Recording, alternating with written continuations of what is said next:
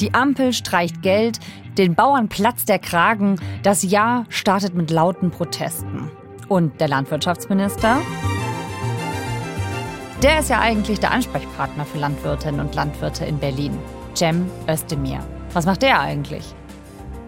Oda Lamprecht, Landwirtschaftsexpertin vom ARD-Politikmagazin Panorama, hat ihn monatelang begleitet und nimmt uns jetzt mit zur Protestdemo in den Schweinestall und ins Gentechniklabor. Was sagen die Proteste der Bäuerinnen und Bauern über ihren Minister und seine Landwirtschaftspolitik? Mit Oda steigen wir heute ein ins Dilemma von Cem Özdemir. Ihr hört 11KM, der Tagesschau-Podcast. Für euch in der ARD-Audiothek. Ein Thema in aller Tiefe. Mein Name ist Viktoria Kobmann. Heute ist Donnerstag, der 18. Januar. Hallo Oda. Hallo. Die Protestwoche der Bauern soll heute mit einer Demonstration in Berlin ihren Höhepunkt Am fünften erreichen. Tag ihrer Proteste haben die Bauern heute noch einmal bundesweit Druck Versammelten gemacht. sie sich laut Polizei mit etwa 5000 Fahrzeugen, unterstützt von Lkw-Fahrern und Handwerkern. Die Landwirte Cem fordern Özdemir.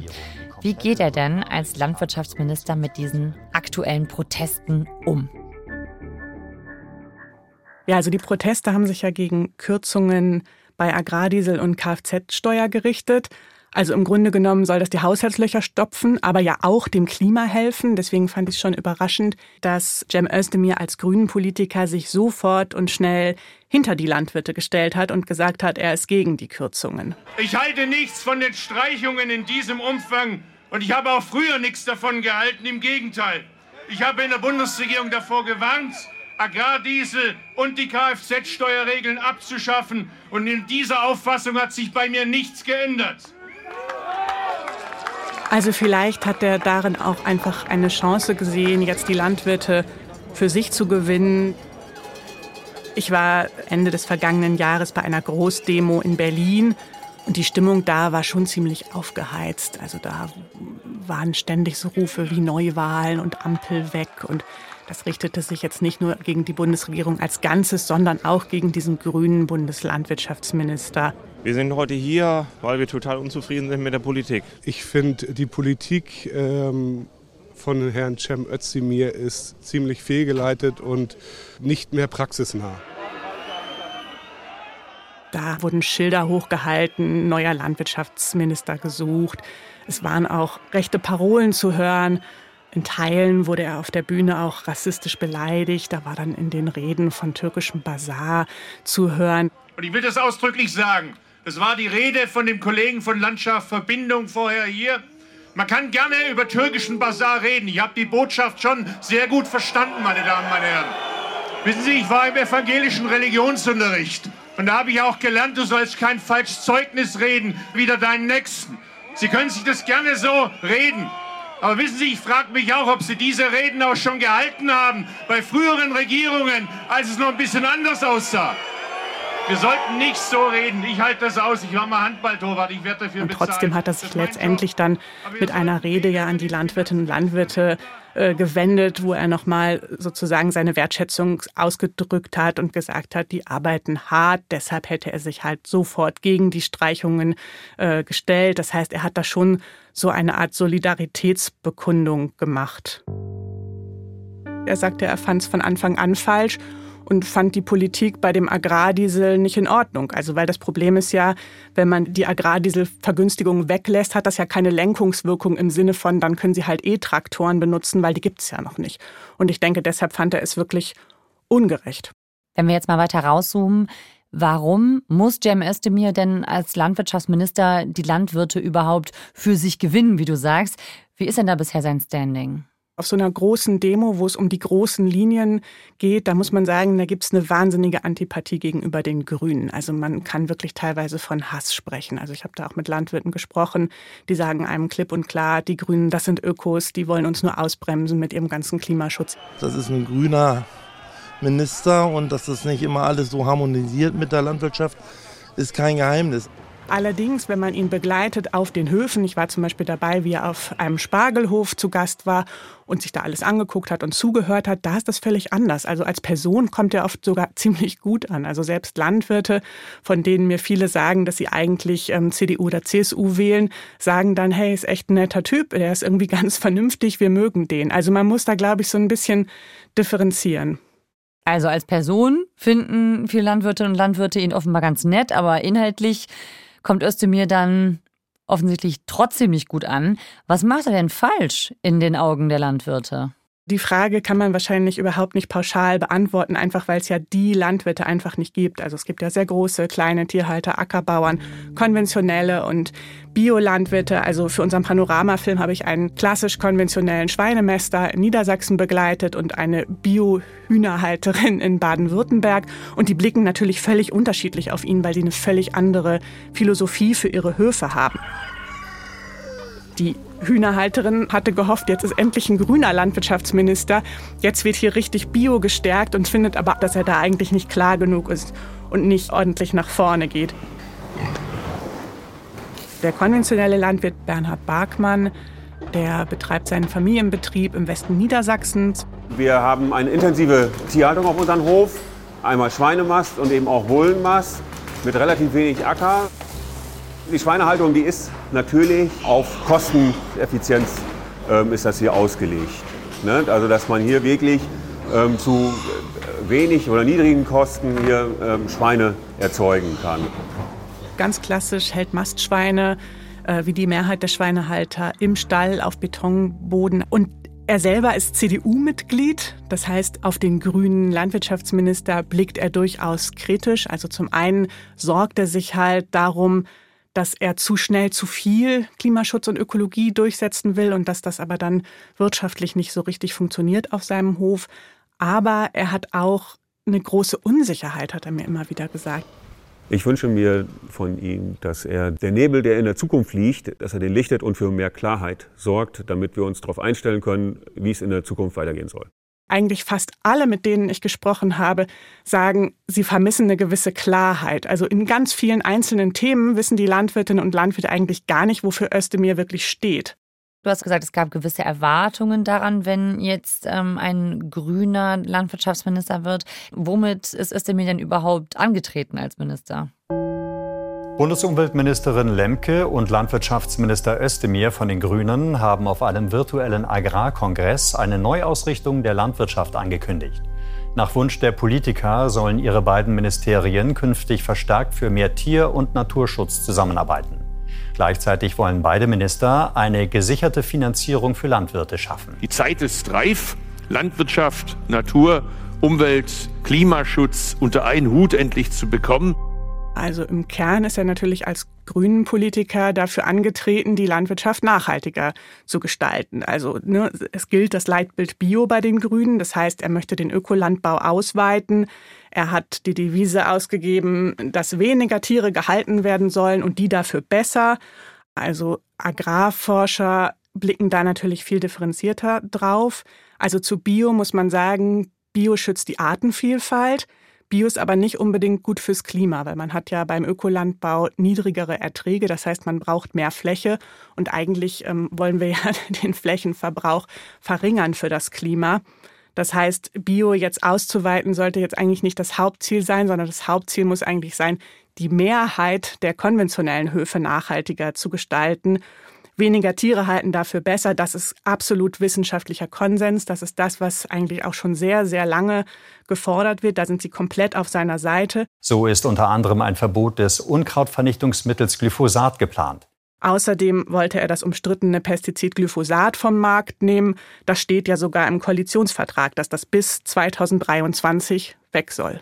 Glyphosat verbieten ja, ich glaube, das finden die meisten Wissenschaftlerinnen und Wissenschaftler etwas populistisch. Also weil sie halt sagen, ein Mittel und auch noch ein sehr wichtiges von einem Tag auf den anderen zu verbieten, das schaffen die Landwirte eigentlich gar nicht und das ist auch nicht sinnvoll. Das Ziel müsste eigentlich eher sein, alle Pflanzenschutzmittel Schritt für Schritt abzubauen und dann eben auch für Alternativen zu sorgen. Ich habe Studien, die sagen, es schädigt die Artenvielfalt, es ist ein totalen Herbizid und es gibt andere äh, die von der FDP, die sagen, aber die europäische höchste Agentur, die EFSA, sieht es nicht so. Also stehen Sie, beide haben recht, es gibt manchmal solche Situationen und darum ist die Konsequenz, wenn man sich in der Koalition nicht einigen kann, eine Enthaltung.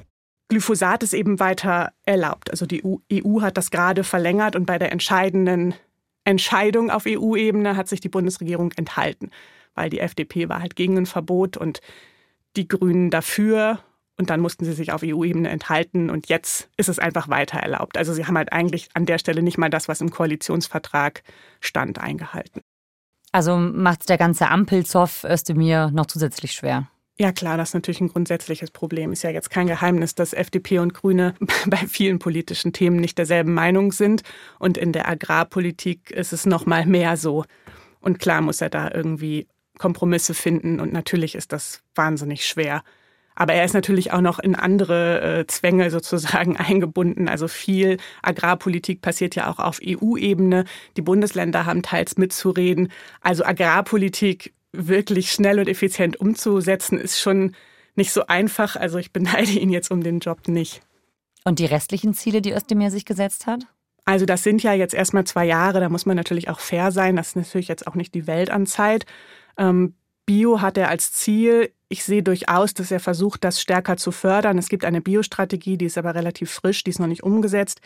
Weniger Tiere besser halten, Das ist der Elefant im Raum. Das ist bislang nicht umgesetzt. Also er sagt zwar, er hat eine Milliarde organisiert für die Tierhalter. Das stimmt. Das ist auch nicht nichts. Aber die Wissenschaft hatte ausgerechnet, für einen Umbau der Tierhaltung zu mehr Nachhaltigkeit bräuchte man eigentlich drei bis fünf Milliarden Euro. Das heißt, eine Milliarde sagt halt, äh, die Wissenschaft ist viel zu wenig. Das müsste man halt organisieren. Vielleicht kommt ja jetzt auch gerade durch die Proteste da was in Bewegung und vielleicht wird das ja jetzt dadurch diskutiert. Ja, Stichwort weniger Tiere besser halten. Da könnte sich ja jetzt was tun. Jetzt ist eine neue Tierwohlabgabe im Gespräch. Also Verbraucherinnen und Verbraucher sollen mehr für Fleisch zahlen und daraus sollen dann Höfe gefördert werden, die eben mehr fürs Tierwohl machen.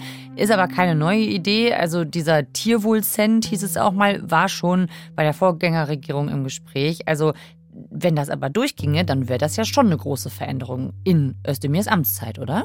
Das wäre eine sehr große Veränderung. Allerdings muss man dazu sagen, keine Ahnung, ob es wirklich so kommt. Keine Ahnung, was die Landwirtinnen und Landwirte davon halten.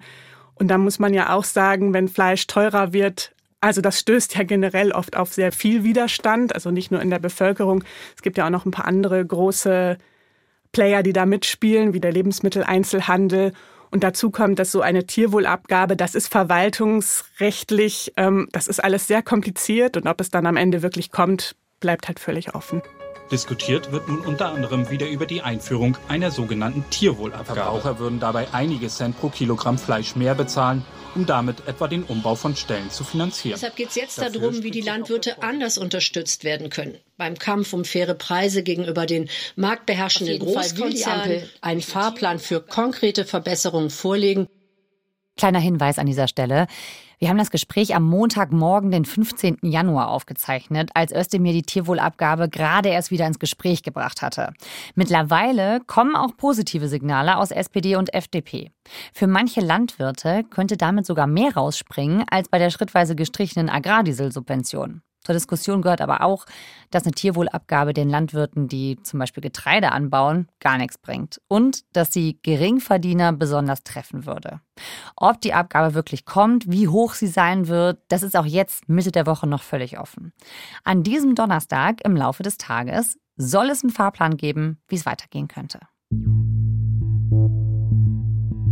Wie geht Cem Özdemir denn damit um, mit dieser ja, Grundskepsis ihm gegenüber, zumindest von den konventionellen Landwirten, hast du erzählt. Wie ist das denn im persönlichen Gespräch? Also so habe ich zum Beispiel auf dem Grünen Parteitag den äh, Schweinemester aus Niedersachsen, Bernhard Barkmann, wieder getroffen. Er war eben auch nach Karlsruhe gereist, um dort für die Interessen der konventionellen Tierhaltung zu werben. Auf so einem grünen Parteitag stehen im Vorraum dieses großen Delegiertensaals, wo halt die Grünen alle ihre Beschlüsse fassen, stehen so verschiedene Stände und da gab es eben auch einen Stand des Deutschen Bauernverbandes, die da letztendlich Lobbyarbeit betreiben für ihre Art der Wirtschaft und versuchen, möglichst viele grünen Politikerinnen und Politiker zu überzeugen. Und da hatte Bernhard Bartmann das Glück, dass er ähm, sogar eben mit Cem Özdemir sprechen konnte. Ein konventioneller Landwirt einfach auch mal diese vielleicht nicht gerade favorisierte Form der Landwirtschaft der Grünen einfach auch mal ein bisschen näher zu bringen. Und, ähm, dass er halt sowas gesagt hat wie, ja, ich möchte ja hier ein bisschen für die konventionelle Landwirtschaft werben, die ja von den Grünen nicht so favorisiert ist. Und da ist ihm Cem Özdemir direkt ins Wort gefallen und hat gesagt, das würde ich nicht zwingend sagen, nicht favorisiert. Ich meine, dass wir den Ökolandbau fördern, ist ja bekannt, aber das heißt ja nicht, dass wir nicht die konventionelle Landwirtschaft auch im Blick haben und wollen, dass auch die erste Zukunftsperspektive und zweitens nachhaltiger aufgestellt wird. Das ist ja kein Widerspruch er könnte ja auch dann in so einem Moment klar sagen, hey, wir müssen hier richtig viel ändern, das mit der Tierhaltung, das ist nicht nachhaltig, wir müssen gucken, wie wir es hinkriegen. Und das tut er dann halt nicht. Das heißt, er ist äh, ja letztendlich dem Konflikt irgendwie ausgewichen. Ciao, alles Gute.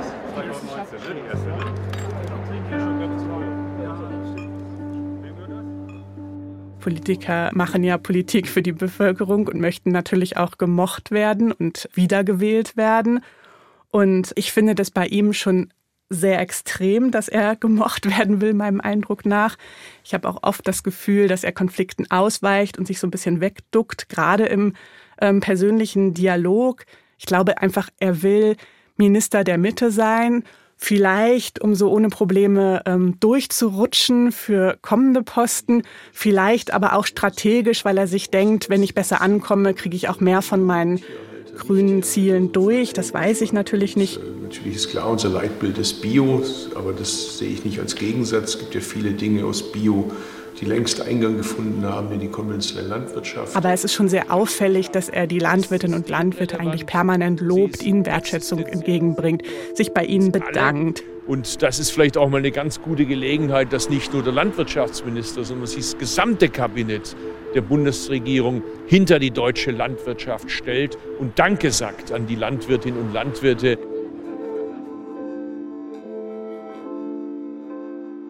Und die Bauern haben ja auch nun mal eine sehr starke Lobby und viel Rückhalt. Außerdem sind deren Probleme eben auch ganz, ganz unterschiedlich. Du hast schon gesagt, es gibt ganz unterschiedliche Formen der Landwirtschaft und damit eben auch verschiedene Probleme und Interessen. Da frage ich mich, hat Cem Özdemir denn überhaupt eine echte Chance? Also äh, gäbe es denn überhaupt irgendeine Form von Kommunikationsstrategie zumindest oder Auftreten, das bei den Landwirten gut ankäme? Oder sind die sowieso unzufrieden, sobald man große Veränderungen für die Zukunft anspricht? Das Problem ist ja, wenn die Landwirtinnen und Landwirte nicht wissen, woran sie sind, dann haben sie erstens keine Planungssicherheit und wissen nicht, in welche Richtung sie investieren müssen. Also das ist für sie schon erstmal schlecht.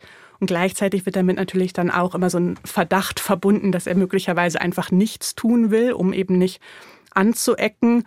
Und er steht da halt in diesem Dilemma. Natürlich glaube ich ihm als Grüner, dass er Klimaschutz und äh, etwas gegen den Verlust der Artenvielfalt, dass er das durchsetzen will. Aber es ist halt auch komplex. Ne? Er steckt in EU-Zwängen, er steckt in Ampelkoalitionszwängen.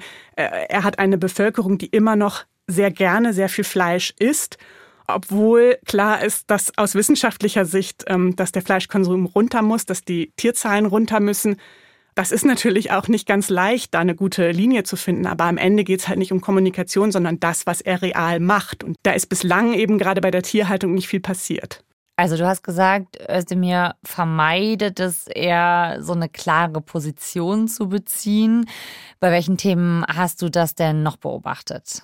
Also ehrlicherweise macht er das bei fast allen Themen so. Also er versteckt sich dann so ein bisschen hinter Selbstverständlichkeiten und sagt, natürlich brauchen wir Tierschutz, aber natürlich brauchen die Landwirte dafür mehr Geld.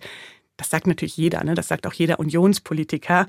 Ähm, er sagt dann aber eben nicht, wie das passieren soll. Oder er sagt, er möchte natürlich bessere Haltungen unterstützen.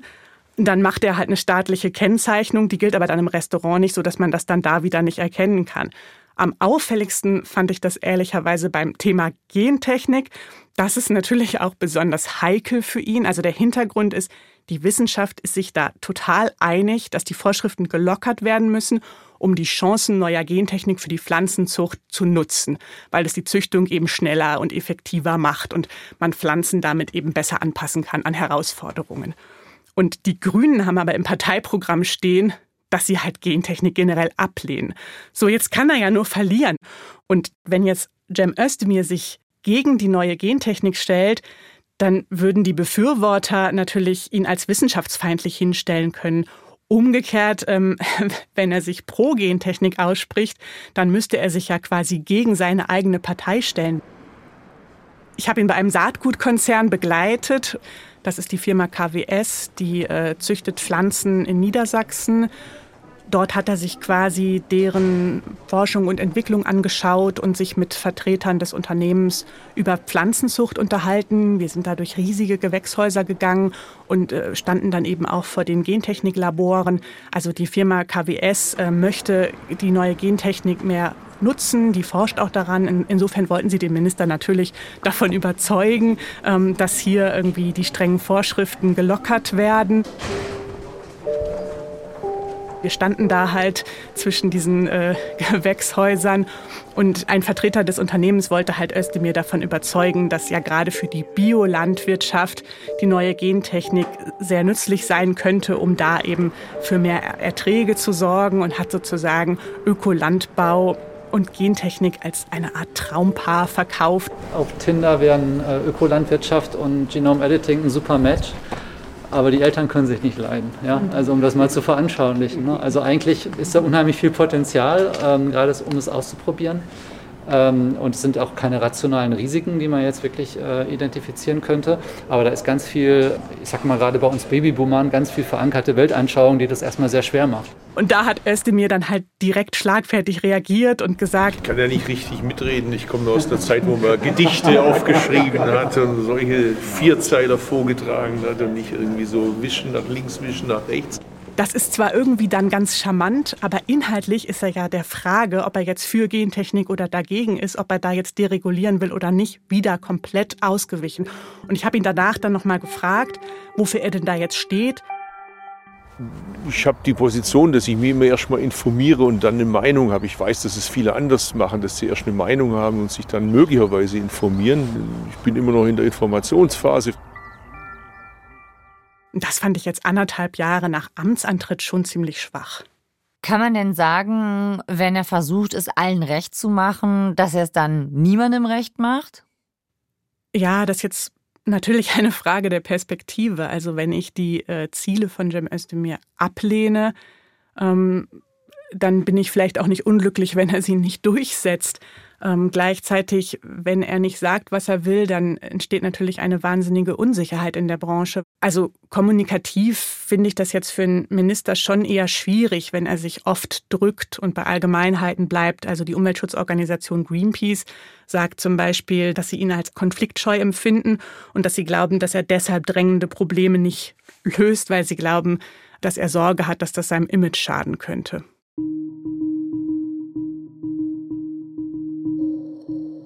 Das, was man aus wissenschaftlicher Sicht durchsetzen müsste, ist die Frage, wie das ankommt bei Wählern, bei Landwirtinnen und Landwirten. Ich fürchte, es ist schwierig, weil also es gibt ja, wie gesagt, viele Player, wie beispielsweise die Schlachtkonzerne, die sicher nicht begeistert werden, wenn man jetzt dafür sorgt, dass es weniger Nutztiere gibt, weil die sind dann halt nicht mehr ausgelastet. Und das ist ja schon auch eine mächtige Industrie. Dazu kommen natürlich immer mehr rechtsradikale Stimmen, die grundsätzlich versuchen, jede Art von Umwelt- und Klimaschutz auszubremsen und zu verhindern. Vor den Bauernprotesten hätte ich gesagt, vielleicht ist es strategisch gesehen, also jetzt nicht für die Politik, sondern strategisch für ihn persönlich, sogar gar nicht so blöd, immer sozusagen der zu sein, der irgendwie den Kompromiss sucht, der vermittelt, der aber nichts richtig will und nichts richtig macht. Mhm. Ich habe aber das Gefühl, jetzt durch die Bauernproteste ist der Fokus so stark auf Landwirtschaft, dass ich den Eindruck habe, jetzt muss er eigentlich Flagge zeigen und da viel deutlicher werden, was er will.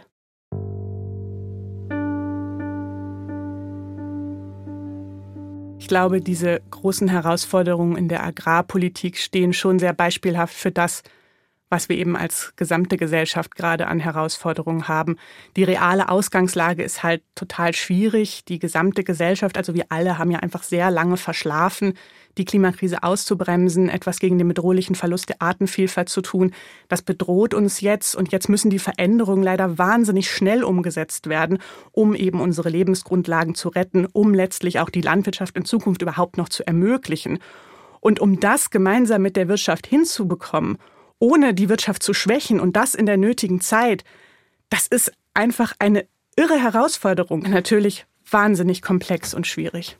Und gerade wenn es darum geht, dann entschlossen oder auch schnell zu handeln, frage ich mich, inwiefern schade diese ja, unentschlossene Art, wenn man so will, von Cem Özdemir dann der Landwirtschaft als Zukunftskonzept naja, ich glaube, es ist schon so, je länger man diese großen Entscheidungen verschleppt, und das hängt ja jetzt nicht an einem grünen Landwirtschaftsminister, das haben die seine Vorgänger von der Union auch schon so gemacht.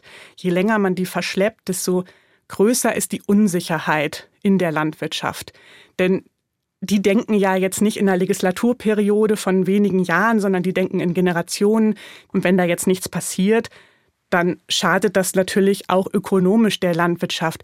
Und darüber hinaus muss man ja einfach sagen, klar, also wenn wir jetzt keine Lösungen finden, um angemessen auf äh, den Verlust der Artenvielfalt und auf die Klimakrise zu reagieren, dann ist natürlich, also sind wir alle betroffen, aber natürlich auch die Landwirtschaft. Also wir sehen das ja schon. Brände, Dürren, Überschwemmungen, das trifft natürlich gerade die Landwirtschaft. Und deshalb braucht man da jetzt schon von einem Bundeslandwirtschaftsminister viel Mut und Klarheit, um da jetzt vorausschauend Politik zu machen. Oder vielen Dank für deine Eindrücke und Einschätzungen. Sehr gerne, auch vielen Dank. Das war 11KM, der Tagesschau-Podcast, mit einer Langzeitbeobachtung von Cem Özdemir. Oder Lamprechts Film für das ARD-Politikmagazin Panorama heißt Die Bauern und ihr Minister. Und den findet ihr ab heute in der ARD-Mediathek. Folgenautorin ist Jasmin Brock. Mitgearbeitet hat Lukas Waschbüsch. Produktion Ruth Maria Ostermann, Laura Picerno, Adele Messmer, Eva Erhardt und Christine Dreier. Redaktionsleitung Lena Gürtler und Fumiko Lipp. 11KM ist eine Produktion von BR24 und NDR Info. Mein Name ist Viktoria Kobmann. Wir hören uns morgen wieder, dann mit einem Blick auf Bundeswehrsoldaten, die aus ihrem Einsatz in Mali zurückgekehrt sind.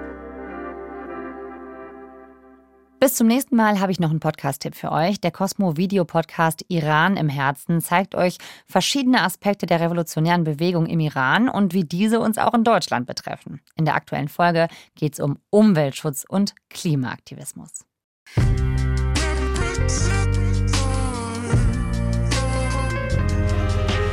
Im Cosmo Video Podcast Iran im Herzen geht es um verschiedene Aspekte der Frau-Leben-Freiheit-Bewegung. Wir reden zum Beispiel auch über die Klimakrise in Iran mit Luisa Neubauer. Ich darf nicht weggucken, wenn Menschen für den Einsatz von Klima, für Umwelt und für Natur unglaubliche Gegenwehr erleben. Fridays for Future Deutschland, die solidarisieren sich mit der iranischen Umwelt- und Tierschutzbewegung, denn einige Aktivistinnen sitzen für ihre Arbeit im Gefängnis. Du weißt, dass jeder Schritt, jedes Wort, was du sprichst, jede Aktion, die du machst, dich dein Leben kosten kann. Luisa Neubauer ist bei Iran im Herzen mit dabei. Schaut euch diesen Videopodcast gerne auf Spotify an oder dem Cosmo YouTube-Kanal oder hört den Podcast überall da, wo ihr gerne eure Podcasts hört.